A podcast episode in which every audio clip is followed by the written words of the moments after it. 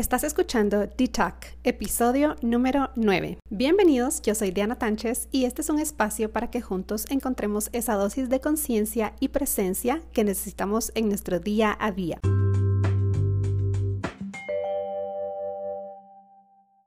Bienvenidos al podcast una vez más. El saber que están esperando cada episodio es algo que me emociona un montón.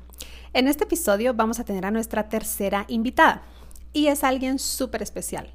Pero primero quiero contarles que cuando planifiqué mi contenido de febrero, mi deseo era entregarles a ustedes información de valor referente al amor propio y autocuidado. Es por eso que han visto estas semanas en mi cuenta de Instagram The Self Care Series, en donde mi objetivo es mostrarles la mentalidad de una mujer que pone como prioridad amarse y cuidar de ella misma.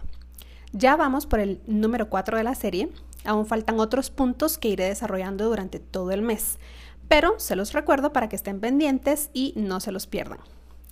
Ahora, regresando al tema de la invitada de hoy, primero que nada le doy gracias a ella por hacer el tiempo para conversar conmigo y grabar este episodio. Segundo, debo confesarles que cuando planifiqué los episodios de febrero, mi intuición rápidamente me hizo pensar y me hizo planificar para asegurarme de que ella fuera la estrella del episodio este día. Tercero, les advierto que la he bautizado con un nuevo nombre, pero gracias a Dios a ella le ha encantado el nombre que le he dado. Es que la verdad no pude resistirme a llamarla así. Ya van a ver en el episodio cómo es el nombre, porque de verdad ella le hace honor a ese nombre. Es una chava que ha trabajado mucho en su amor propio y ahora ayuda a otras personas a encontrar ese amor olvidado por ellos mismos y crecer a partir de ahí. No dejen el episodio a medias porque es muy enriquecedor. Más aún si hoy que es el Día del Amor y la Amistad, tú que me estás escuchando estás consciente de que emocional y mentalmente necesitas un empujón. Así que vamos al episodio de hoy. Y como les prometí una invitada sorpresa para este 14 de febrero, aquí está conmigo Luchi Cosenza, la cuenta plato, la cuentera. Y pues yo estoy súper feliz de tenerla aquí conmigo. Les voy a contar, ha sido un poco difícil porque el tema de, de agendas con esta mujer súper ocupada ha sido un poco complicado, pero la verdad es que estoy súper, súper feliz de haber hecho el esfuerzo el día de hoy, de poder reunirme aquí con ella. Y pues, a ver, Luchi, contanos un poquito acerca de tu background y cómo estás el día de hoy aquí.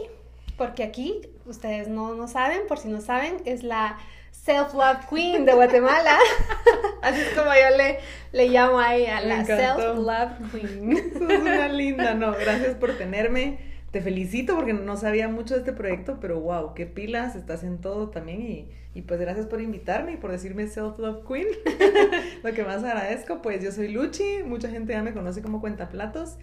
Y realmente este proyecto surgió porque hace cuatro años me diagnosticaron con depresión y yo empecé a pintar para sentirme mejor. La verdad es de que yo nunca pensé que podía tener una empresa que podía hacer muchas cosas porque tenía muchas creencias limitantes de carencia. Mi mamá es mamá soltera, nos crió solas, entonces como que traes tantas creencias que decís, bueno, voy a tener un trabajo normal, me voy a casar, una vida promedio. Nunca soñé con algo más grande, solo siempre con fe que nunca me iba a faltar nada, pues y cuando me diagnosticaron con depresión fue como ese momento donde caes en un hoyo negro y decís, wow, ya no, no hay nada por qué vivir, pues no hay ninguna razón, me sentía muy insegura, con mucho miedo, eh, no estaba trabajando en ese momento y quiera que no, a veces en Guatemala tener un trabajo que te pague bien, donde te sientas respetado es súper difícil. Entonces tenía todas estas ideas en mi cabeza sintiéndome súper mal y dije... Ahí ya habías cerrado la U y todo. Ya, me acababa de graduar y así cum laude, como hablábamos hace ratos, y trabajaba en Calea, pues un trabajo así, pero era como cubriendo a alguien que acaba de tener a su bebé. Entonces... Interinato. Un perinato, cabal. Y de diseñadora gráfica más difícil, como que te dicen que te van a pagar súper poco, que va a ser muy matado. Entonces tenía estos miedos y también como que mi papá murió cuando era muy pequeña, entonces esos miedos de no soy suficiente, no soy importante, ningún hombre me va a querer como que todo mezclado fue lo que yo siento que me llevó a mí a deprimirme porque nunca viví, como que siempre existí tratando de llenar estándares de mi mamá, de la sociedad, de ser buena, de, de que vas buscando aprobación social y tratando de ser alguien más, pues no, no sabes quién sos realmente. Y cuando me dio depresión y yo estaba sola, fue así como, bueno, ¿ahora qué hago? Pues, ¿quién soy? ¿Qué me gusta? O sea, ¿quién es Luchi? Y yo cuando era niña, siempre estaba pintando, siempre estaba dibujando, o sea, mis tareas eran como maquetas, yo siempre soñaba con ser artista famosa, ese era mi sueño y, o sea, como que sueño, pero nunca pensé que lo iba a lograr, ¿va? Y yo siempre estaba pintando y íbamos al súper y mi ilusión era comprar crayones y como que el arte para mí era todo. Pero luego crecí y como que te programan de que tienes que conseguir un trabajo, una carrera de verdad. Entonces, bueno, me dio depresión y yo dije, quiero volver a ser feliz. O sea, tenía tanto miedo de no volver a sonreír que dije, en serio, lo voy a intentar. Y empecé a dibujar cómo me sentía. Yo he visto que también te dio como depresión porque acabas de terminar una relación. Sí, pues mucha gente cree que fue por eso y realmente yo ahora me doy cuenta que terminé mi relación porque estaba deprimida. Ah, O sea, mi relación como que al final se fue desgastando mucho por cómo yo me sentía. No fue como que a raíz de eso ya me sentía mal. Yo llevaba meses y también fue porque yo empecé a ir con la psicóloga porque yo era muy codependiente en mi relación. Yo era muy celosa, muy insegura. Yo decía, esto no es normal. O sea, los síntomas de depresión empezaban a salir y yo decía, esto no es normal, pues entonces fui con una psicóloga y ya empezamos a ver como todo lo de mi papá, que pues a mí me encanta la psicología, pero ella era muy como, abramos esta caja de Pandora, ¿qué pasó cuando eras niña? Y tener como que un momento donde tú visualizas todos tus problemas con una pareja con la que te estás peleando, es lo peor, pues, porque no puedes resolver todo si estás con la misma persona, o sea, tenés que estar solo. Yo ahora lo entiendo, pero en ese momento obviamente no quería terminar, pues. Entonces empecé este proceso y... Pero tú decidiste por voluntad propia ir al sí, psicólogo. Porque yo sentía que mis comportamientos no eran normales. Y por eso cuando Pero darte cuenta de eso, o sea, eso es respetable, porque no mucha gente, no mucha gente quiere ver eso y tomar la decisión de buscar ayuda, o sea... Cuesta, porque como te digo, muchas mujeres me escriben y me dicen, es que busco hacer todo para que mi pareja esté feliz, o siento que no soy completo, me comparo, y yo ahí veo los síntomas y digo, es que necesitas buscar ayuda y sí fue difícil, pero es cuando tú pones en la balanza vivir una vida con miedos, con temores, celando a alguien, desconfiando todo el día, o ver si hay una solución para sentirte bien y normal. Y entonces, por eso te digo como que mi background es de una familia disfuncional, porque crecí sin papá, mi papá era alcohólico, mi mamá, mamá soltera, vivía con mis abuelitos, o sea, no es la dinámica normal. Entonces tú creces en esa disfuncionalidad y hay un momento donde decís, o sigo así, o paro y hago un cambio, pues. Entonces, por eso te digo que fue meses antes y cuando terminamos fue como que el boom, va, como decir, bueno, ya, no hay nada, pues está sola, digamos, va. Y entonces ahí fue donde yo me fui de viaje porque mi hermano vivía en Alemania estar con él y fue que empecé a dibujar y a decir, bueno, cómo me siento, dibujar cada día cómo me sentía, cómo a conectarme conmigo, con mi parte artística otra vez, a ver cómo me gustaba vestirme, porque yo siempre había querido vestirme así diferente y no me atrevía y hacer como que yo y yo. Y cuando regresé fue que dije, bueno, quiero hacer cuentaplatos. Nunca me imaginé que iba a llegar hasta donde estaba o que iba a crecer, sino que solo como una idea, pues. Yo me recuerdo la primera vez que te vi fue en Canal Antigua. En Canal Antigua te vi ah, que... Ajá. Nos juntamos, ¿no? No, ah. no, o sea, yo te vi en la tele que estabas mm. o sea, presentando tus, tus platos y hasta dijiste cómo hacerlos, con qué marcadores y que los horneabas y yo tan chula, o sea, está haciendo ahí el do it yourself, decía yo. Nada egoísta, eh, o sea, e, eso me encantó de ti. Y me recuerdo que le di like a tu página en Facebook porque en ese momento creo que ni siquiera tenías Instagram. Ajá, éramos muy pocos los que usábamos Instagram cuando salió. Y este, yo te seguía en Facebook y así fue como, ya después te veo en Instagram, porque yo realmente ya no usaba mucho Facebook, te veo en Instagram y ya, ya había sido el boom tuyo, pues ya... ¿Y ya dónde fue que nos vimos en persona? La primera vez, a la gran no me recuerdo, es que es, miren, este, este mundo de las redes sociales, porque la verdad es de que sentimos como que nos conocemos porque nos estamos hablando constantemente en las redes. Entonces cuando yo te vi era como, ay, oh", o sea, eso es lo que nos pasa usualmente a los que nos movemos en este medio. Yo creo que la primera vez que te vi fue en, en algo de Kids Market, en una de las revistas Kids mm, Market. Ahí creo que fue la primera vez que te vi, pero ya te, para mí ya te conocía, ¿verdad? Pero por, por Instagram. Qué risa. Pues así fue, por eso yo le digo a las personas como que yo cuando empecé Cuentaplatos, yo trabajé barista en Alemania, traje 300 quetzales, no tenía nada, compré Sharpies, después ya me enteré que era, había que hornear, que era pintura porcelana, pero no tenía nada. Y realmente esa es mi realidad. Y mi mamá siempre me dice, estoy orgullosa de ti porque yo no te di dinero, porque no tenías una herencia, empezaste con nada. Entonces, porque las otras personas que no tienen depresión, igual no tienen nada, podrían empezar, pues, y la depresión es que estás enfermo de la mente, pues yo con depresión logré construir todo esto, cualquier persona puede hacerlo. Y es súper importante recalcar que todos estamos vulnerables a deprimirnos en cualquier momento, o sea, por, por un cambio hormonal, por un cambio de clima, por un cambio de casa, de relación, de cualquier cosa, o sea, si no estamos con la mente constantemente limpiándola y estando como saludables, sí tendemos a, caer en depresión en cualquier momento. Si no trabajas en tu salud mental. Y por eso es que yo promuevo tanto trabajar en tu salud mental, porque si estás fuerte, te viene un problema, una crisis existencial como me pasó a mí, un, rompimiento, estás fuerte pues y dices, bueno, lo puedo manejar. Pero si no estás así emocionalmente estable, es muy fácil que te dé cualquier cosa.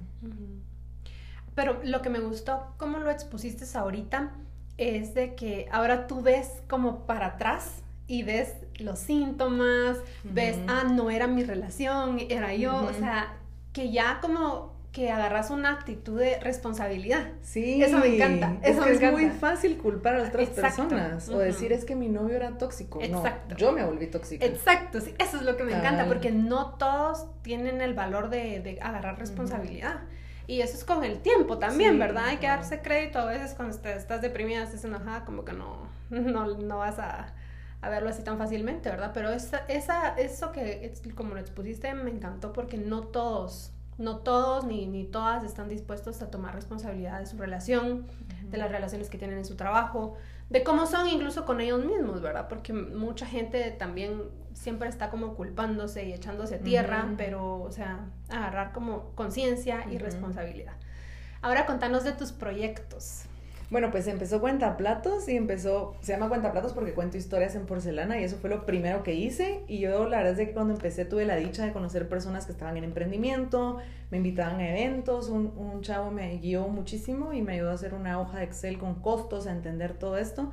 Y entonces como que yo empecé con esta idea de, bueno, soy una emprendedora, pues quiero ser emprendedora y así. Pero después me di cuenta que Cuentaplatos no es escalable en el sentido de que como yo hago todo, como yo pinto, yo soy como que el arte no puedo pintar tanto que se vuelva escalable. Entonces yo dije, bueno, quiero empezar a hacer otros modelos de negocio donde pueda crecer y contar mi historia, porque yo tenía otro proyecto aparte donde hablaba de depresión, de salud mental, de amor propio, pero no estaban ligados. Y entonces tuve la dicha de ganarme una beca de Barack Obama de emprendimiento y ahí fue donde yo dije, con mi coach como que aprendí que, si, que todo era junto, pues como que al final cuenta platos me salvó a mí la vida y tenía que hacer ahí el mensaje, entonces empecé a dar talleres de amor propio, a que la gente pintara, a hablar como de salud mental, a dar como conferencias para empresas, entonces ya todo se fue guiando y ahorita pues no estoy dando tanto los talleres de pintura, pero sí como que coaching grupal, conferencias, ahorita voy a tener dos conferencias para hablar de amor propio, cómo encontrar tu esencia, cómo ser tú, más ahorita en la era de las redes, donde siempre estamos como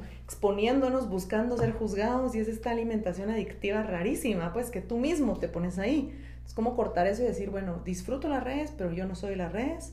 Y, y eso, ahorita estoy escribiendo ebooks y estoy escribiendo mi libro también, que es como mi biografía, que espero que salga este año y diferentes productos editoriales, libros para niños y para adultos para pintar. También este año espero que salga y conferencias. Y también mi meta es como empezar por Centroamérica, darme a conocer más como la Self-Love Queen. ya la bauticé. me encantó.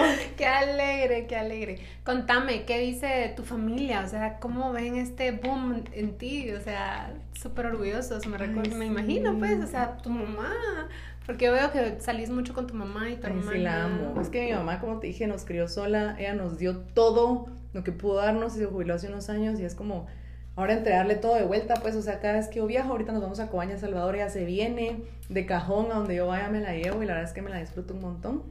Ella súper feliz. Y también es como loco porque mi hermano, por ejemplo, que vio toda esa crisis, yo viví con él, es como decir, madre, en ese momento no pensás que alguien va a salir. Y yo sé que mucha gente me ve y dice, es que no te puedo imaginar en ese estado, pero sí lo estuve en crisis de ansiedad de quererme morir. Y él ahí tratando de lidiar y ahora cuatro años después es como, wow, sos otra persona, pues. Pero es cuando tú también empezás a ser compasivo con tu familia, porque yo recibí todo el apoyo de ellos, pero también tenía que darle su espacio para que ellos sanaran, porque ver a alguien que sufre tanto de tu familia cuesta. Y cuesta decir como, va, sí, te voy a ayudar y todo. O sea, tú también necesitas sanar como el pensar que hice mal, por qué pasó esto, como que los espacios, y creo que eso pasó mucho, como que en mi familia cada uno empezó a ir a terapia por su lado, para, porque nos dimos cuenta de esta dinámica familiar que había, pues que no fue mi depresión, sino que en general estaba esta dinámica, y ahora cada uno sigue con su terapia, y wow, es otra forma de vivir, o sea, cada uno está ahí trabajando por ella en su crecimiento, haciéndose responsable, entonces ya la dinámica es mejor, y pues ellos súper felices y yo también feliz, mi hermana también tiene sus proyectos, pero sí, súper agradecida, ¿verdad?, del apoyo.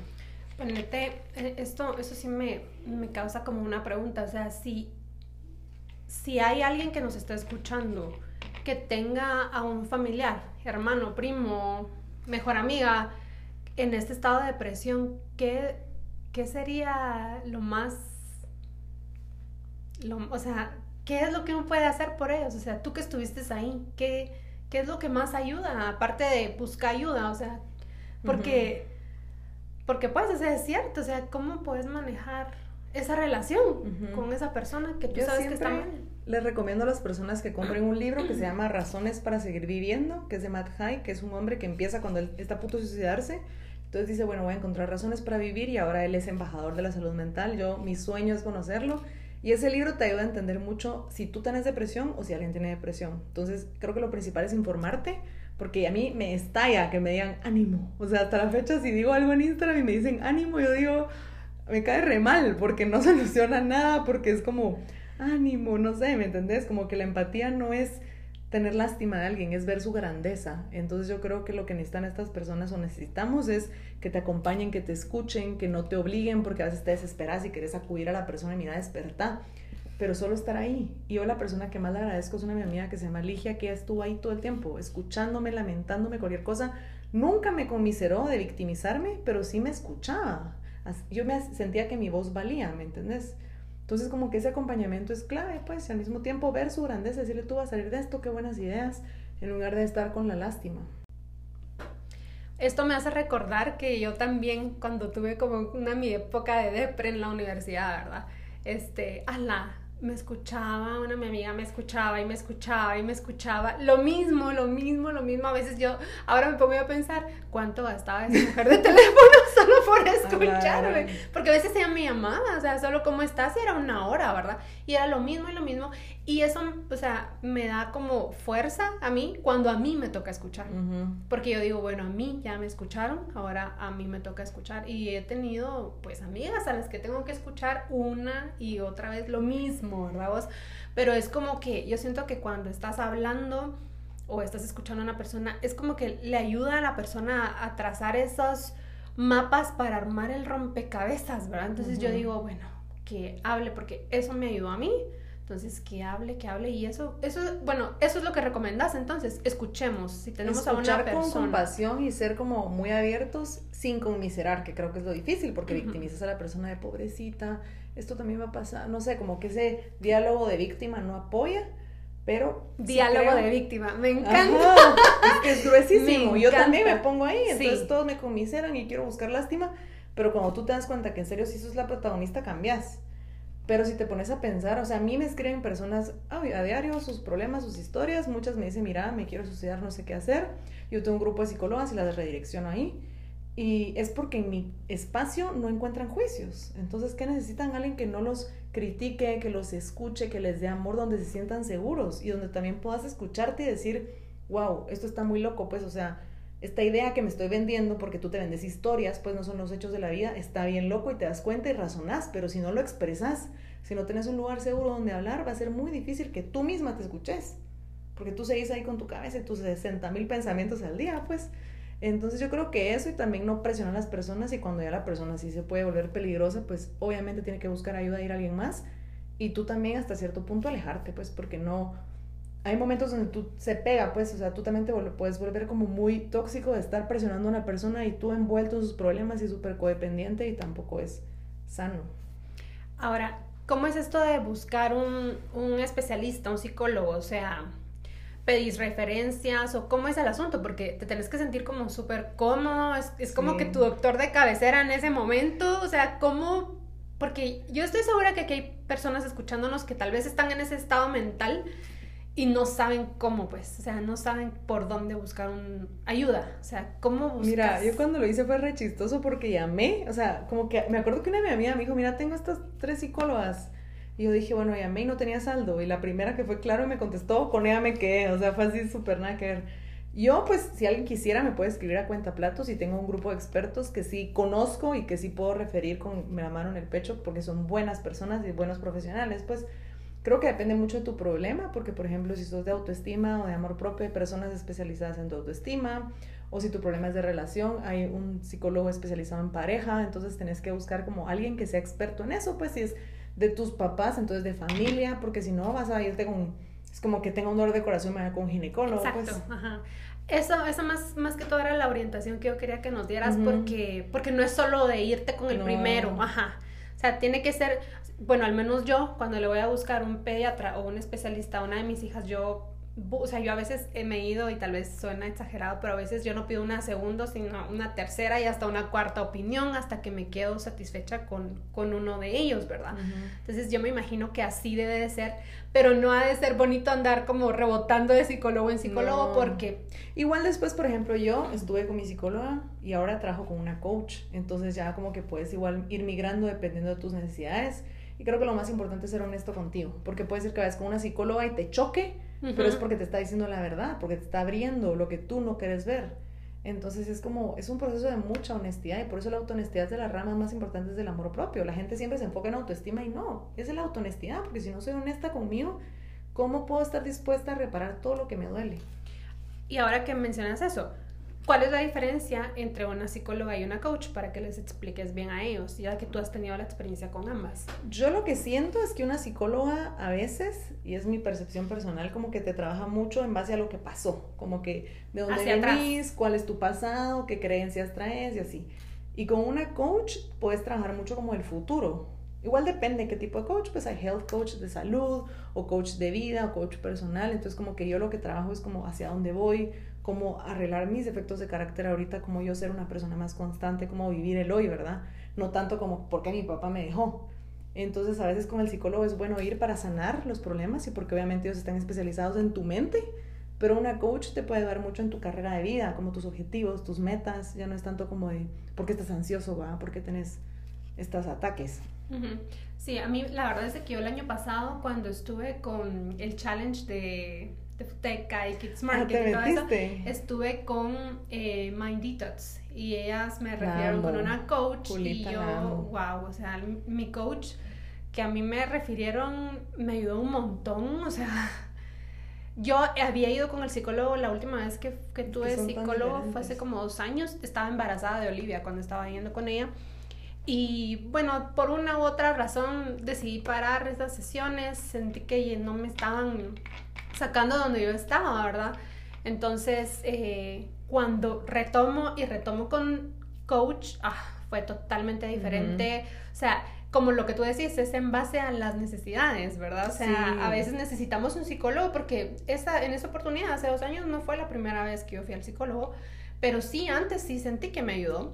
Y este y ahora me siento mucho más cómoda con una coach. Incluso a veces tengo como issues que no sé cómo eh, arreglar, como que no, no me estoy dando yo abasto y todavía la, la busco y tenemos sesión y todo y me encanta. O sea, no es malo, no es nada raro, es como muy de este estilo buscar a ese tipo de especialistas. básico, ¿verdad? no, no tenemos que sentir vergüenza incluso de decir, "Ay, yo voy con el psicólogo. Sí, obvio", entiendo porque por mucha gente siento yo que todavía es como un tema tabú. Qué vergüenza que, que Sí, yo piensen que voy al psicólogo. O, o, o inventan, tienen cita con el psicólogo y dicen que se van a juntar con su mamá, ¿verdad? O sea, da mucha vergüenza o es temor o miedo a quedar como al desnudo de que necesitan ese, ese aspecto en su vida, ¿verdad? Es que hay mucho estigma sobre la salud mental, sobre Ajá. sentirte mal. Y yo sí creo que la mayoría de personas, especialmente las mujeres, vivimos con pena, con vergüenza de, ay, no, no voy a hacer eso porque me voy a ver de esta forma, van a pensar que soy una ridícula, van a pensar esto. Entonces, si tú te quitaras la pena, ya harías lo que tú realmente querés hacer, pues. Yo no entiendo por qué la gente le daría vergüenza buscar mejorar o arreglar sus problemas o sentirse bien, porque es algo básico. Exacto. Que si, como tú decís, o sea, si tú tienes una crisis o algo, tener una persona con quien puedas hablar y decirle, mira, esto me está pasando, no lo quiero sentir, ¿qué tengo? Y yo todas las semanas me junto con mi coach y trabajamos cosas personales y yo siempre estoy buscando, o sea, yo soy, consumo tu ayuda como no tenés idea, porque me quiero sentir bien y porque me da pánico volverme a sentir mal o volverme a sentir débil en mi crecimiento, pues, entonces tenés que estar siempre como refiliándote para estar fuerte y cualquier cosa que pase, pues, todo está bien. Exacto. Ahora, contanos, porque ya hace no sé cuántos meses, pero ya viví sola. Yo creo que eso es también una de las cosas que, que te dio volver a amarte, pues, Ay, sí. seguridad y ahora hasta tú querías independizarte y todo. Yo me recuerdo que hace un año en Nokia te estábamos res- ¿Te eh, desayunando y te estabas contando que querías sí. vivir sola y todas ahí dándote tips y todo. Y cuando yo vi, ya se mudó, qué alegre. sí, gracias a Dios. Contanos cómo ha sido esta experiencia. Contanos. Pues mira, como que al final yo creo que como querés cambiar tu vida, lo que tienes que hacer es subir tus estándares y dejar de tolerar cosas. Y a mí eso cuenta platos me lo ha dado mucho. Pues yo antes tenía un carro del 96 súper viejito que me dio mi mamá y como que mi primer estándar fue comprarme mi carro al año. Y lo dije, solo voy a hacer con tazas y platos. Y lo hice vendiendo solo tazas y platos con cuenta platos, pues, y así empecé, y después yo quería mi oficina y la puse en zona 4, y después yo decía, quiero tener mi casa, pues, como que siempre me gustó la idea de trabajar desde tu casa, tener tu espacio, y sí, el año pasado me pasé, y la verdad es que lo máximo, creo que sí fue una lección de amarte, porque yo tenía un presupuesto re pequeño, que en mi cabeza eso era, y después dije, bueno, la realidad no va a conseguir nada que me guste a mí, se ajuste a mis necesidades con ese precio. Y cuando subí el valor, yo dije, bueno, eso me obliga a mí a trabajar más, a independizarme más, a generar más, fue así como, wow, o sea, tu vida cambia porque tenés que ganar más dinero, pues.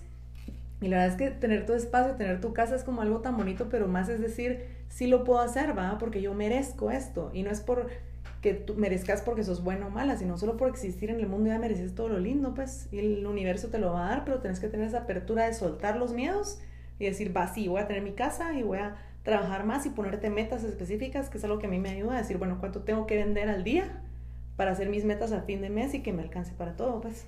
Mm. Pero sí, súper feliz. Y ha sido bonito, o sea, em, el tema de vivir sola, o sea, porque antes tenías miedo a estar sola, o sea, mira el contraste. Ajá, o sea, empezamos la plática diciendo, tenía miedo de estar sola y no quería soltar a mi pareja y, esto, y ahora, tanto que vivís sola, o sea, es que es cabal cuando te empezás a querer y a disfrutar que decís, qué rico, pues. o sea, yo le decía a mi amiga, a veces yo a las 3 de la tarde tengo espacio para leer, para informarme, para aprender. Y al principio me sentía culpable, decía, la gran, pero qué raro, la gente está trabajando, ¿va?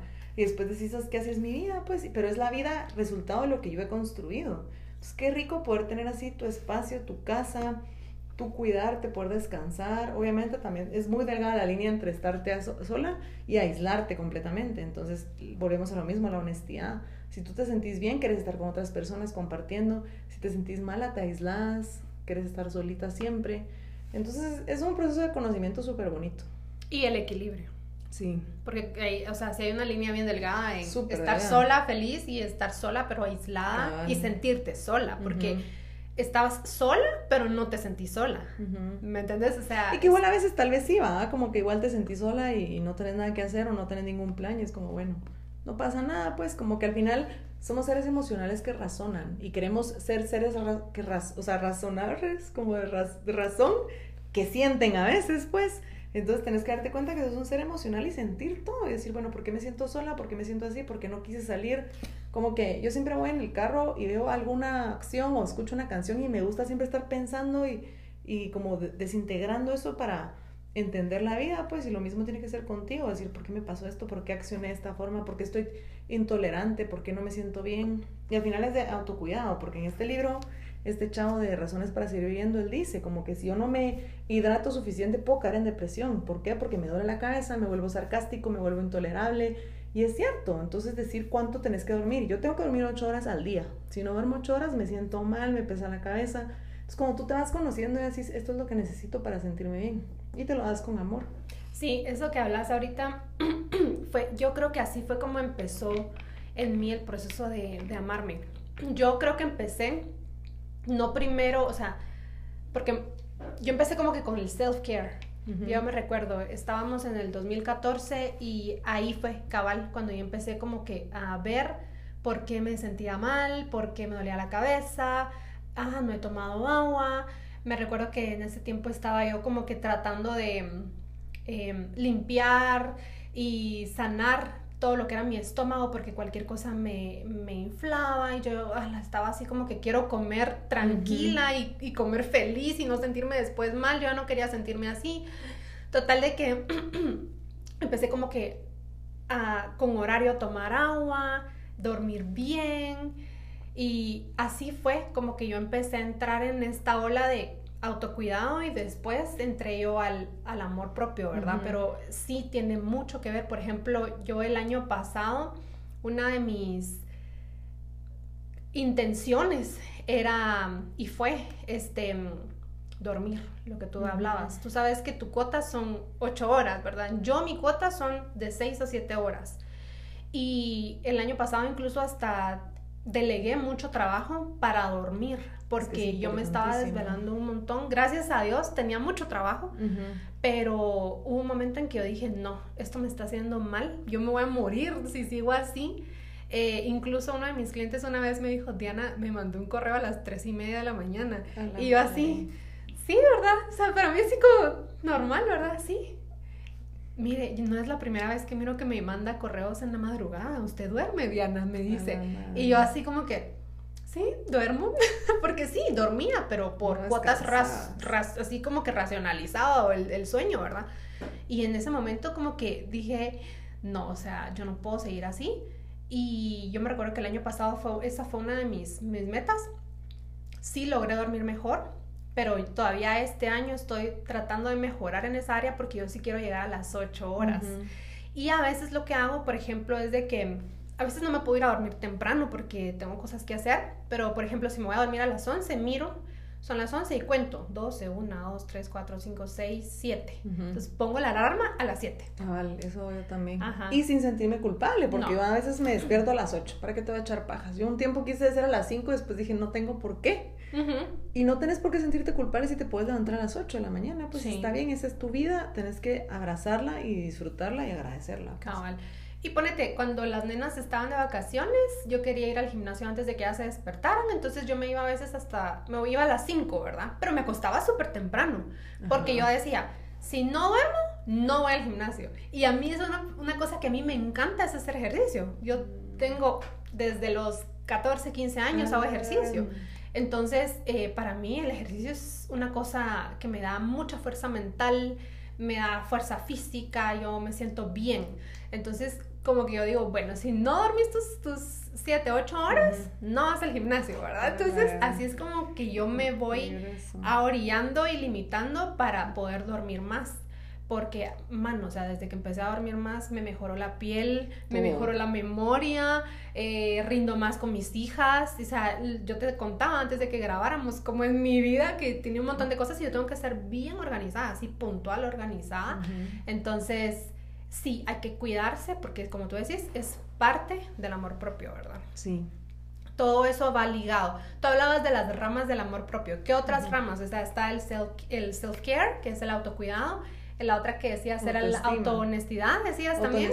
Es que muchas personas siempre es como, ay, si tuviera autoestima alta, y como que si te das cuenta, muchos años escuchamos de la, auto, de la autoestima, y si tengo la autoestima alta, si tengo la autoestima fuerte, y yo antes también pensaba lo mismo, pero conforme empecé a estudiar del amor propio me di cuenta que hay 10 ramas, dentro de las cuales está autoestima, autohonestidad, autorrespeto, autovalor, autoexpresión, autoplacer, autoconocimiento, entonces te das cuenta que, wow, o sea, soy un ser integral, pues al final eso somos. Entonces no te sirve nada tener tu autoestima alta si tienes la autohonestidad súper baja, si te escondes bajo mentiras, si tienes tu autorrespeto bajo y hagas que todos te pisoteen, o tu autoexpresión y no sabes tener una comunicación asertiva entonces es súper importante conocerlas y es lo que hablo en mis talleres porque sabes cuáles tenés fuertes y cuáles son débiles y que tenés que trabajar en ellas. Ala, ese libro me súper interesa. Sí, me encanta. La verdad es que sí me gusta mucho. Yo ahorita acabo de terminar de leer un libro que se llama El Sendero del Mao y habla mucho acerca de lo que hablabas tú al principio, de que tú vivías, o sea, como que siempre uno está viviendo hacia el pasado y viendo todo lo que a uno le salió mal y por qué uno está así, pero el Sendero del Mago le ayuda a uno a vivir hacia, hacia adelante. Es muy bonito, pero va como muy ligado al libro que tú estás eh, hablando ahorita, entonces creo que lo voy a buscar. Sí, Bueno, y a ver, Luchi, ya vi, bueno, hoy es el 14 de febrero, que es el Día del Cariño, el Día de San Valentín, y todos andamos así como que, ¿qué vamos a hacer hoy? Porque muchos tienen planes con novio, esposo, pareja, lo que sea. Y, la, y también hay, hay muchas que no, ¿verdad? O sea, eh, ¿tú qué les dirías a estas personas? Teniendo o no teniendo pareja, ¿qué consejo tú les darías de cómo pasar un día del cariño saludablemente con ellas mismas o con su pareja? Bueno, pues yo siempre he amado el Día del Cariño, es mi festividad favorita, más que Navidad, más que mi cumpleaños. ¿Ah, me encanta, o sea, me enloquece porque siento como que hay felicidad en el aire, como que en el colegio te dan 100 mil regalos y dulces y toda la gente como que se esfuerza. Aunque hay gente que igual te dice que es comercial, pero a mí me fascina yo creo que al final es de poner la intención de ser feliz cualquier día, pues, o sea, igual es el día del cariño, tenés pareja, qué cool celebrarlo con esa pareja, dale todo lo que querrás, los detalles, porque qué rico que te consientan. Y si estás sola también, pues como que consentite tú, consentite tus amigas. Es mucho mejor estar sola que estar recibiendo migajas de alguien que no te quiere o estar buscando un placer inmediato en una persona. Entonces es un buen momento de decir, bueno, porque estoy sola. O sea, es evaluar y decir, bueno, estoy sola tal vez porque no conocí a una persona, porque tengo cosas que sanar en mí, tal vez yo he sido muy celosa y obviamente no quiero ser celosa de mi próxima relación. Entonces, ver todas las cosas que tenés que trabajar para trabajarlas y entonces poder ser tu mejor versión y poder conocer a la mejor versión de la otra persona y poderse encontrar. Pero si seguimos como que en este proceso de no ver hacia adentro qué tenés que, que sanar, va a ser muy difícil. Entonces yo digo que, que disfruten, que celebren, qué rico consentirse, consentir a alguien más y y pasarla bien y no angustiarse por tener o no tener pareja porque son presiones sociales que simplemente aceptamos, pues, pero tú decís qué tengo ganas yo, qué, qué quisiera hacer yo, cómo puedo yo ser mejor, pues porque yo quiero tener a un super chavo que sea un super novio, entonces yo también tengo que ser una super chava y super novia para él, entonces me tengo que enfocar en ser mejor yo. Me encanta, me encanta, me encanta. Eh, yo le decía a Luchi antes de, de grabar que yo creo que eh, hoy muchas personas, porque ya ahorita es como la revolución del self-love. Yo creo que hoy sí va a ser como que el primer año en el que vamos a ver muchas fotos de chavos y chavas celebrando que también están solos. O sea, yo creo que hoy sí, se van más que en otros años. Vamos a ver muchas fotos de gente que está abrazando, que no necesariamente tienen pareja y por eso están celebrando el 14 de febrero. ¿Tú qué vas a hacer? Contame. Pues no sé, fíjate, porque mañana me voy a Cobán a dar una conferencia, entonces estoy re feliz, pero me tengo que ir a temprano. Entonces yo creo que mi mamá va a llegar a mi casa porque se va a Cobán, solo se va a quedar a dormir y pues tal vez ver películas o comer algo rico. Sí, como para ordenar comida. Sí, a mí me encanta eso, ordenar comida, ver Netflix y acostarte temprano. Ay, sí. yo creo que ese va a ser nuestro plan. Ay, sí, yo. ¿Y tú? Bueno, yo la verdad es de que casi siempre salimos a cenar. Pero yo lo, lo, que quería contar, ¿verdad? Es de que yo me recuerdo cuando no tenía novio ni nada. Yo les voy a decir, mi primer novio fue mi presente esposo.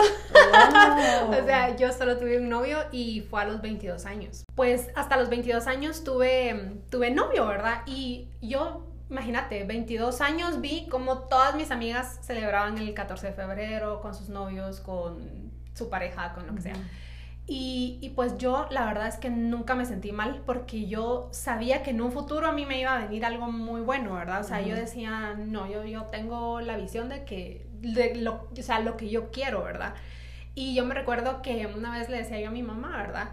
De que ahorita estoy sola y disfruto pintarme las uñas sola y ver películas sola y comer sola, le decía yo a mi mamá porque yo en ese tiempo vivía aparte de mi mamá. Y este, pero algún día le dije, ahora, o sea, estoy disfrutando un montón mi tiempo sola porque algún día voy a estar acompañada y ya nunca más voy a estar sola. Entonces, ahorita estoy abrazando un montón mi tiempo sola, le dije yo, y lo disfruto y no me siento mal. y en algún momento yo sé que ya no, ya no lo voy a estar. Y voy a disfrutar de eso también, ¿verdad? Entonces, em, pues eso, ¿verdad? Si estás sola hoy, que el 14 de febrero, disfrútalo, abrazalo, no te sientas pero para nada mal, no sos rara. Este, y algo bueno te va a venir ya, ¿verdad? o sea, después. Me gustó eso. Buen consejo. a ver, y, y para terminar, ¿qué, ¿qué quieres decirle a la audiencia que se encuentra como cuando tú empezaste o están deprimidas o algo así? O sea, algo que les querrás transmitir para cerrar con broche de oro de la self-love pues quisiera decirles que al final como que el éxito es súper personal y, y, muchas veces pensamos que éxito es trabajar en una gran empresa o tener mucho dinero o tener pareja y es de ser honesto decir que es el éxito para mí. Y eso a mí me cambió el rumbo de la vida porque yo trabajaba en PayPal y era como que wow estar en empresa y al mismo tiempo tenía cuenta platos. Y cuando mi amiga me dijo que es el éxito para ti me di cuenta que el éxito era tener mi espacio o sea ahorita tener mi casa hacer cuenta platos hacer arte poder yo poner mi horario y aunque yo no sabía en ese momento si iba a tener dinero ni nada, yo lo quería intentar porque eso era para mí ser feliz y ser exitosa. Entonces que se pregunten qué es el éxito para ti. Quítate de tu cabeza los estándares sociales, los paradigmas o todo lo que te han impuesto y solo pensar qué es el éxito para mí y seguí ese camino, pues porque cuando seguís con todo amor tu intuición, si recibís cosas buenas, pues o sea, todo sí viene por añadidura, pero tenés que ser true to yourself. Y también que se den cuenta que la recuperación de vuelta al amor propio es diaria, pues o sea, es todos los días de sanar, de comprometerte, de showing up for yourself, de decir, bueno, sí, estoy comprometida conmigo y conforme lo vas haciendo va a pasar el tiempo y vas a voltear atrás y vas a decir, wow, todo lo que he logrado. Entonces, solo no te desanimes y no te dejes para después porque te vas a necesitar y mucho y pues el mundo también necesita de todas estas personas únicas y espero poderlas inspirar un poquito porque yo estoy súper inspirada de poder compartir estos espacios y pues te agradezco que me hayas tenido acá. Qué bonito lo que dijiste, porque no es de que nos devolvamos al amor propio y ya nunca más nos vamos a dejar de amar, ¿verdad? O sea, sí, en algún momento, si no cuidamos ese amor por nosotros mismos, sí. va, o sea, sí nos vamos a volver a sentir mal. O sea, es una, una cuestión de cómo cuidar la relación de pareja, ¿verdad? o sea, estar eh, regando la plantita, que a uno siempre le han dicho, hay que regar la plantita todos los días, ¿verdad? Pero es también con nosotros, porque si nos descuidamos, es como, es como la barriga, ¿verdad? O sea, si descuidas, o sea, igual va a crecer, va a crecer, va a crecer, pero es hasta donde tú te, te sientas cómoda, ¿verdad? Entonces, igual el, el, amor propio, ¿verdad? O sea, siempre seguirte cuidando, cuidando, cuidando, uh, para que nunca te dejes de amar otra vez. Y muy probablemente vamos a tener como todos ups and downs, ¿verdad? Pero que no te truene tan fuerte, ¿verdad? O sea, que el golpe no sea tan, tan fuerte, ¿verdad? Pero porque todos tenemos recaídas. ¿Tú has tenido recaídas? Sí, o sea, como que me han pasado cosas muy fuertes que al final tú decís, wow, ¿por qué me siento así? ¿Por qué estoy otra vez? O sea, ahorita estoy teniendo un problema hormonal que me descompensó y te juro que días yo me sentía deprimida y obviamente era por las hormonas, por el tratamiento, pero yo decía, la gran, no puede ser que otra vez me sienta igual. Pero es de agarrar tus herramientas porque ya sabes que se siente estar ahí, ya sabes cómo salir de eso, ya sabes que es una etapa, porque todo pasa y no pasa nada, pues, o sea, en mi caso es una descompensación hormonal, yo sé que tengo que accionar responsablemente, ir con mi doctor y hacer lo que tengo que hacer, también el año pasado, no hace dos años, me pasó otra vez que tuve un problema personal y fue así como, wow, otra vez me siento mal. Y fue tomarme un tiempo para estar conmigo y como volverte a ver y decir qué está pasando. Pero yo creo que es cuando pasa el tiempo y tenés las herramientas, entonces ya sabes de dónde agarrarte. Pero si no las tenés y no las conoces, vas a caer en lo mismo.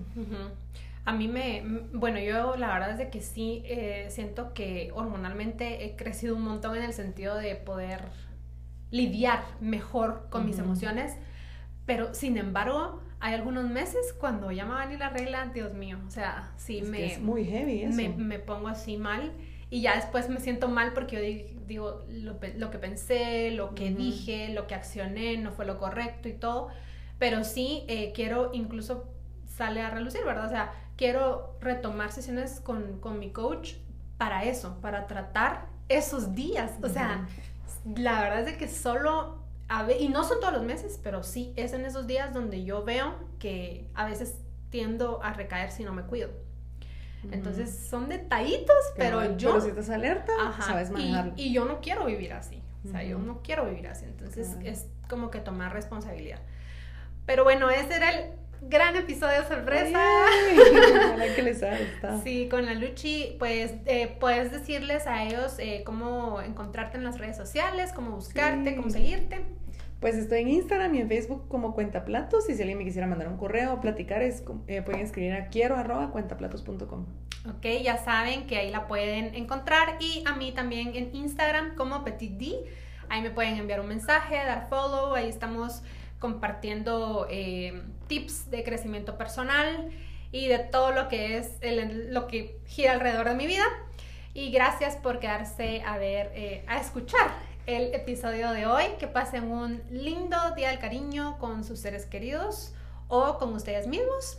Los queremos un montón, les mandamos muchos, muchos besitos, ¿verdad, sí, Gracias por escuchar, nos platicamos pronto. Bueno, este era el episodio de hoy.